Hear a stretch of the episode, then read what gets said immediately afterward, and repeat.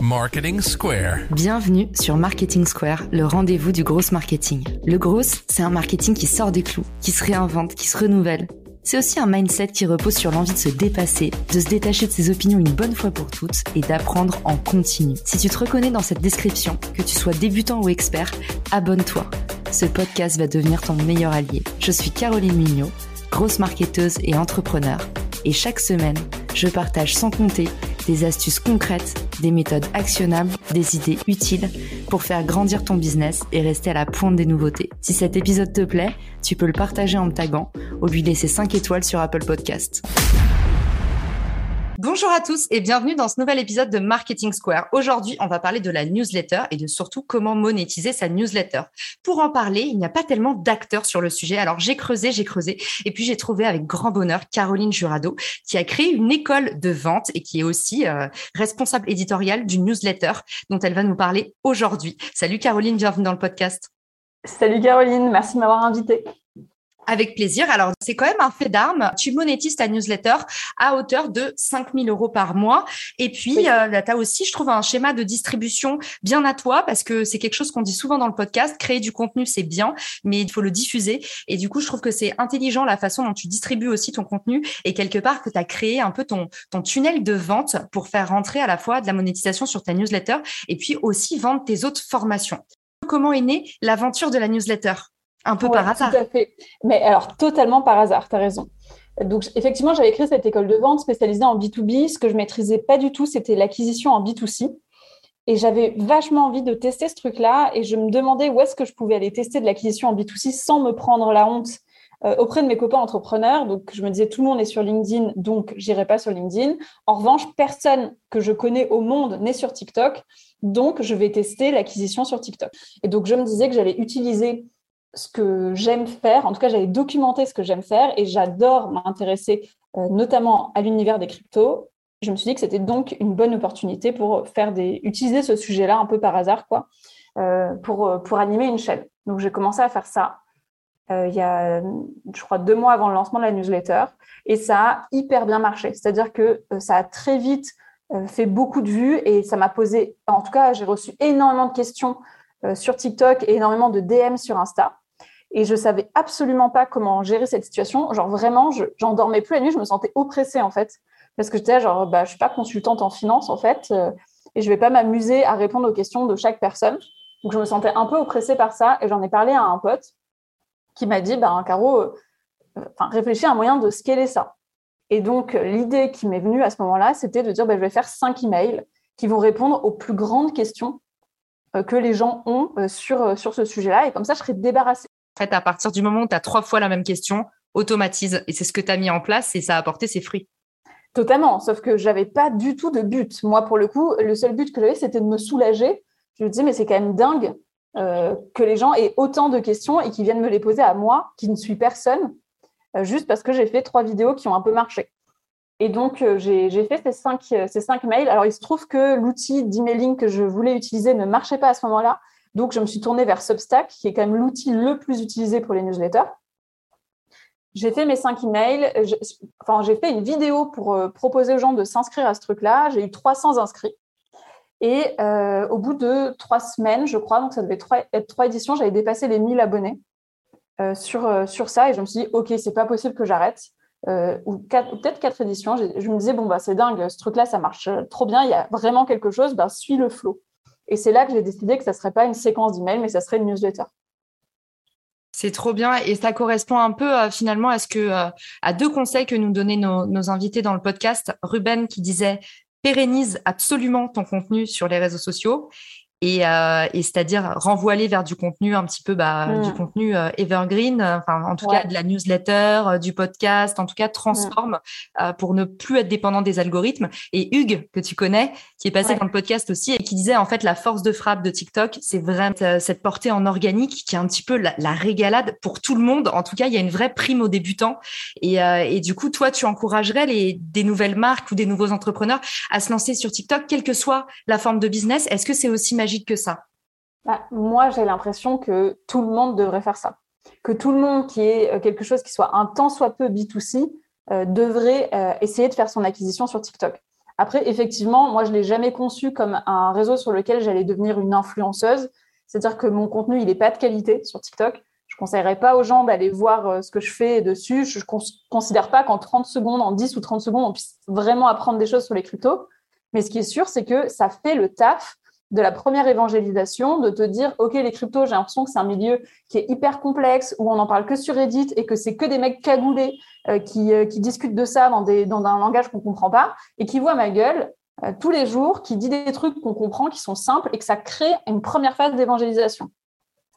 Et en fait, euh, tu devrais vraiment faire de la vente, hein, Caroline, parce que maintenant que tu nous as utilisé la sollicitation paradoxale en nous disant de pas aller voir ton TikTok, j'ai qu'une envie, c'est aller découvrir ton compte. Et quels sont un peu, alors tu nous dis, c'est très euh, fait maison finalement, donc c'est génial. En fait, tu nous décomplexes, tu nous dis, mais allez-y, euh, allez-y comme vous êtes, faites pas trop attention. Mais si tu pouvais quand même donner des petits conseils actionnables pour se lancer, il y a quand même des petits trucs qui marchent chez tout le monde, non? Oui, totalement. C'est-à-dire que oui, il faut se lancer. Euh, le fait maison, c'est de toute façon ce qui marche le mieux sur TikTok. Mais par contre, euh, il faut itérer hyper vite et jamais oublier pourquoi on le fait. C'est-à-dire qu'il ne faut pas oublier que tu vas passer entre deux vidéos de chatons trop mignons et de gens qui chantent super bien. Que du coup, si tu fais un contenu qui est trop sérieux, ça va pas marcher. Que les gens doivent s'arrêter sur ta vidéo. Donc, il faut toujours au moins avoir une espèce de phrase choc, euh, un contact visuel avec les gens. Il faut quelque chose qui accroche. Après, il faut délivrer une forme de valeur, peu importe ce que ça va être, soit c'est une expérience, une histoire, un tips, euh, quelque chose que tu vas, que tu vas dire. J'ai remarqué que les gens qui faisaient des vidéos sur TikTok faisaient des cuts qui étaient très précis. Donc, c'est genre une phrase, un cut. Tu vois, il y a vraiment, mais pas d'espace entre les mots. C'est très, très, très dynamique. Les miennes de vidéos, franchement, elles sont pas assez dynamiques. Enfin, à chaque fois que je les vois, j'ai là, oh la honte, c'est mou. Et donc, il faut être vraiment super dynamique. Et après, moi, je mets toujours un call to action. La plupart des gens sur TikTok vont mettre des call to action pour s'abonner à leur propre euh, à leur propre compte TikTok ou alors mettre un commentaire ou quelque chose qui va faire donner de la viralité à sa vidéo. Moi, j'en ai rien à foutre de tout ça. Je demande toujours de s'abonner à ma newsletter. Et de fait, ça a un impact parce que chaque vidéo va me générer entre 10 et 50 euh, ou 100 abonnés. Et j'en fais une par jour. Et du coup, aujourd'hui, en canal d'acquisition pour ta newsletter, il y a TikTok. Tu mets d'autres choses en place? Euh, alors, je commence à, prendre la parole sur ces sujets-là sur euh, LinkedIn un petit peu et euh, je commence à avoir un peu plus de visibilité maintenant puisque j'interviens bah, par exemple dans des podcasts comme le tien qui, qui apportent de la visibilité où j'ai quelques newsletters aussi qui, qui parlent de moi sur des sujets crypto donc ça ça donne un peu de visibilité mais vraiment 90% de mon trafic vient de TikTok. D'accord. Et alors du coup, c'est également via TikTok que tu as déclenché l'opportunité de monétiser cette newsletter?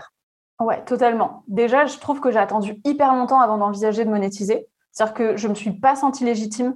Et pendant, pendant des mois, en fait, il a fallu que j'attende d'avoir 8000 abonnés avant de me dire, bon, bah là, ça serait cool de monétiser. Et je m'étais mis euh, sur ma to-do pour septembre de dire, bon, maintenant, tu vas contacter euh, tous les acteurs euh, du marché pour, pour voir si ça vaut quelque chose que tu fais. Parce qu'à ce moment-là, je n'avais pas la moindre idée de ce que je valais.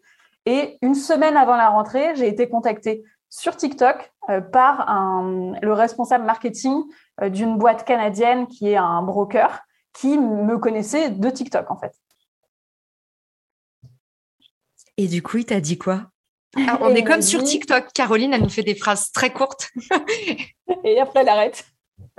Suspense. Et alors, qu'a-t-il dit? Et alors, qu'a-t-il dit? Il m'a dit, écoute, Caro, j'adore ce que tu fais. Euh, nous, on est en train d'ouvrir les marchés européens. On cherche des gens comme toi pour porter notre solution, pour la présenter de manière simple à un maximum de monde. On veut être vu comme une marque qui est très diverse. Et donc, euh, ça nous plaît d'être porté par une femme. Et ce que tu fais, voilà, on aime. Donc, euh, ils, m'ont dit qu'ils aimaient ce que je faisais globalement et qu'ils voulaient qu'on ait un partenariat pendant. alors, ils m'ont proposé deux partenariats. Ils m'ont proposé soit de faire un partenariat directement pendant un an, soit de faire un partenariat pendant trois mois et de dire si ça nous allait ou pas.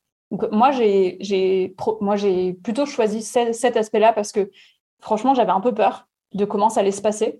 Et en plus de ça, je me disais, avec la croissance que j'ai, euh, si je signe maintenant un contrat sur un an, c'est sûr que c'est sûr que c'est pas malin pour l'avenir.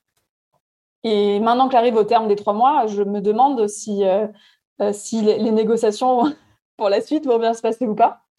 Euh, euh, mais donc, ils m'ont proposé ça. Et c'est eux tout de suite, en fait, qui m'ont dit bah, écoute, Caro, euh, regarde. Bon, moi, j'ai fait genre, parce que évidemment, J'ai fait genre oui, euh, je suis pas sûre de vouloir un partenaire. Euh, je, vais prendre un petit peu de temps, je vais regarder bien ce que vous faites et puis si jamais vraiment ça me plaît, on en discutera. C'était vrai par contre que je voulais voir ce qu'il faisait, mais par contre je voulais absolument un partenaire, ça c'était sûr.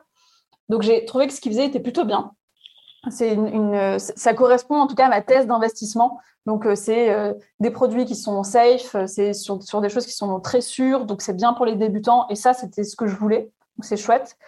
Euh, donc je lui ai dit oui et je lui ai demandé de me faire une proposition. Tu nous donnes des insights assez précieux sur le partenariat. Alors tu sais que moi c'est mon domaine. En fait, pourquoi selon moi, aujourd'hui, on a autant de mal à monétiser nos contenus, c'est parce que tu as d'un côté une croyance limitante des marques qui se disent ah non mais les influenceurs ils sont euh, overbookés, ils sont sursollicités de toutes parts, ça sert à rien que je leur envoie un message, euh, ça va tomber dans l'oubli. Et de l'autre côté, bah tu as des influenceurs slash euh, créateurs de contenu qui se disent ah bah je vais pas aller voir des marques, pas envie de perdre ma liberté.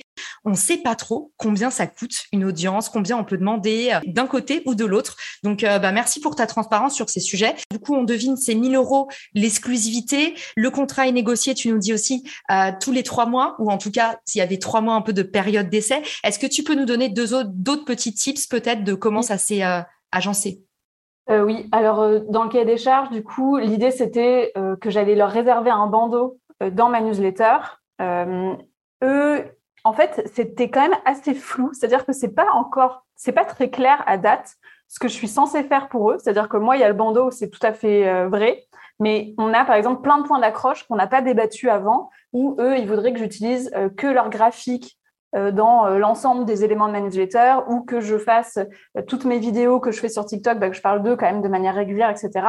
Et moi, j'ai souvent quand même mis des barrières en disant, écoutez, c'est quand même un partenariat financier, vous ne m'avez pas recruté moi, je, suis très heureuse de, mettre en valeur ce que vous faites euh, dans ma newsletter, mais je veux que ça soit vraiment clair pour tout le monde que ma newsletter, elle est indépendante. C'est pas la newsletter euh, de mon partenaire, c'est ma newsletter et il est partenaire de cette news-là. Donc, il y a quand même ces éléments-là qui sont, bah, je pense, liés à mon inexpérience sur le sujet. Euh, du coup, on n'en avait, avait pas parlé de manière très précise avant. En revanche, j'ai appris, en tout cas, j'ai su qu'il y avait certains influenceurs qui avaient, eux, une logique de vraiment transformation, qui étaient payés à la commission pour les transformations. C'est pas du tout mon cas et ça m'intéresse pas du tout de le devenir. C'est-à-dire que moi, je leur permets d'être mis en lumière, d'avoir un, voilà, un taux de clic qui est quand même euh, autour de 5% euh, sur chaque newsletter. Mais je m'en fous de savoir si les gens convertissent vraiment. Après, c'est leur job. Je, vraiment, je ne veux pas être confrontée à, à la partie marketing parce que j'estime que c'est pas du tout mon business. Et je trouve qu'il y a un vrai, euh, une vraie méconnaissance et une vraie défiance en France par rapport à l'affiliation. Et pour avoir vécu, tu vois, euh, des deux côtés de l'Atlantique, quand j'étais aux États-Unis, l'affiliation, c'est vraiment vécu comme un moyen de soutenir les créateurs qu'ils aiment et qui leur apportent, qui leur rendent service, qui leur apportent du contenu. En France, c'est vécu comme limite de la corruption et de la trahison. Bah, je suis, euh, je suis, je vis exactement ce que tu décris aussi, c'est-à-dire que moi, sur chacun de mes posts, euh, sur chacune de mes vidéos, etc., c'est euh, il y a cette espèce de soupçon de l'affiliation. Genre oui, est-ce que tu dis ça parce que tu aimes ou est-ce que c'est affilié?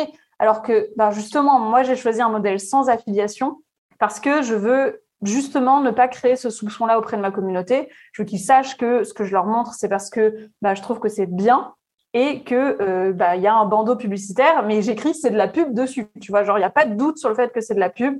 Et moi, je suis pas contre l'affiliation. En fait, en soi, je m'en fous. Ça me pose aucun, ça me pose aucun problème. En revanche, je comprends que sur des, notamment des logiques financières et de crypto-monnaie, c'est quelque chose qui est très mal vu à l'affiliation. Euh, et je le comprends de la part de ma communauté, surtout que c'est pas des personnes qui sont très averties sur le sujet. Donc, ils ont besoin d'avoir une confiance qui est, euh, bah, qui est grande en moi. Et sur ce point-là, je, moi, du coup, j'irai pas faire ça. Aujourd'hui, de, ton expérience, euh, Caroline, parce que tu es aussi entourée de créateurs de contenu, d'entrepreneurs, qu'est-ce que tu conseillerais à un créateur qui veut se lancer dans du contenu payant? Combien d'audience à peu près? Est-ce que c'est 10 personnes qui t'aiment vraiment? Est-ce que c'est 100 Est-ce que c'est 1000 Est-ce que c'est avoir un contenu de niche? Est-ce que c'est avoir un taux d'engagement minimum? Euh, Là, comme ça, à chaud, il n'y a pas de vérité absolue, hein, mais super intéressant d'avoir ton avis sur la question. Alors, je ne sais pas trop quel serait le minimum, parce que moi, tu vois, j'ai attendu super longtemps. En revanche, il y a quelque chose que j'ai compris, c'est que c'est pas si évident que ça pour les marques de, tomber, de trouver une niche. donc, à partir du moment où tu arrives à créer une communauté qui est difficile à rassembler, euh, ça va valoir très cher. Et je me rends compte que ma communauté, elle vaut très cher parce que c'est difficile de rassembler plein de gens qui aiment les cryptos et qui vont croire et avoir confiance en quelqu'un. Donc, je ne saurais pas te dire euh, à quel niveau. En revanche, sur la, niche, ça me semble être un truc qui est quand même assez important. Trop bien. Et alors du coup, est-ce que tu peux nous parler un peu des nouvelles opportunités que tu as eues? Parce qu'en fait, euh, la première step, c'était se lancer euh, sur TikTok en glissant sur une peau de banane. Ensuite, la peau de banane vient un ventriglisse, t'emmène à faire une newsletter qui réunit 10 000 abonnés et qui t'amène un salaire confortable par mois pour pouvoir euh, faire des séjours de kiffeuse aux quatre coins du monde. C'est quoi la prochaine étape que tu nous prépares? Eh bien, justement, j'ai, grâce à TikTok aussi, j'ai eu la chance de pouvoir écrire un livre. Donc là, je croise les doigts parce qu'il faut que je rende mon manuscrit dans trois semaines. Donc c'est un sacré job. Euh, c'est le mémoire. C'est le mémoire version adulte, tu sais. Oh putain, j'ai pas fait mon mémoire. C'est exactement ça. Donc sur les cryptos, euh, j'ai rendez-vous avec mon éditeur demain matin et je pense que si j'ai si j'ai écrit ce livre, c'est juste pour pouvoir dire que j'ai rendez-vous avec mon éditeur. C'est un truc que j'adore. C'est hyper chic. c'est hyper cool et, euh, et, donc je suis vraiment hyper heureuse d'écrire ce bouquin. Euh, sur les cryptos, ça, je pense que ça va être utile à, pas mal de gens qui ont pris en cours de route, euh, tu vois, la lecture de la newsletter et qui disent Ah, mais purée, il me manque un bout, il me manque machin. Donc, je pense que ça, ça va être génial. Et l'étape qui suit, je pense, après ça, ça va être de créer quelque chose de beaucoup plus grand. Euh, avec cette newsletter, là, j'ai 11, 000, j'ai 11 000 abonnés là, mais je voudrais en faire un vrai média. peut-être que ça, ça pourrait être une communauté mais beaucoup plus grosse, avec peut-être de la formation, avec des conférences, avec ça pourrait être quelque chose de beaucoup plus gros et euh, je, vais suivre le flow parce que pour l'instant, ça me réussit bien, mais euh, j'ai hâte de voir. Eh ben, on va te suivre aussi, Caroline, parce que franchement, ça fait vraiment plaisir de voir des, des, femmes comme toi euh, qui se bougent. tu es dans un milieu qui est ultra masculin. Je pense que tu ah t'es pris pas mal de critiques. Euh, tu as dû en encaisser pas mal. Donc, bravo pour ton courage. Je pense que tous ceux qui, qui écoutent le podcast sont un, peu, sont un peu admiratifs de ton parcours et vont avoir envie de t'envoyer un petit mot d'amour à la suite de cet épisode. Où est-ce qu'on peut t'écrire? Alors, on peut m'écrire sur LinkedIn. Euh, on peut m'écrire par mail si vous voulez, c'est trop facile, c'est caroline.jurado.gmail.com, mais surtout abonnez-vous à ma newsletter, c'est lescryptodecaro.com. Allez-y quoi. Trop bien. Et je mettrai tous tes liens dans les ressources de l'épisode. Merci beaucoup, Caroline. Et puis, tu reviens quand tu veux et on suivra, bah, tu reviens quand tu as sorti ton livre pour nous expliquer comment on sort un bouquin à partir d'une aventure TikTok. J'adore. On veut plus comme celle-là. Salut, Caroline. À très vite. À plus. Si t'as écouté jusqu'ici, c'est certainement que cet épisode t'a plu. Ce podcast est rendu possible par Richmaker, le Tinder du B2B comme on l'appelle. C'est une plateforme que j'ai lancée et qui permet d'identifier des partenaires compatibles en fonction de ton business. En gros, dis-moi quels sont tes objectifs marketing et je te dirai qui va t'aider à les dépasser au sein de ton écosystème.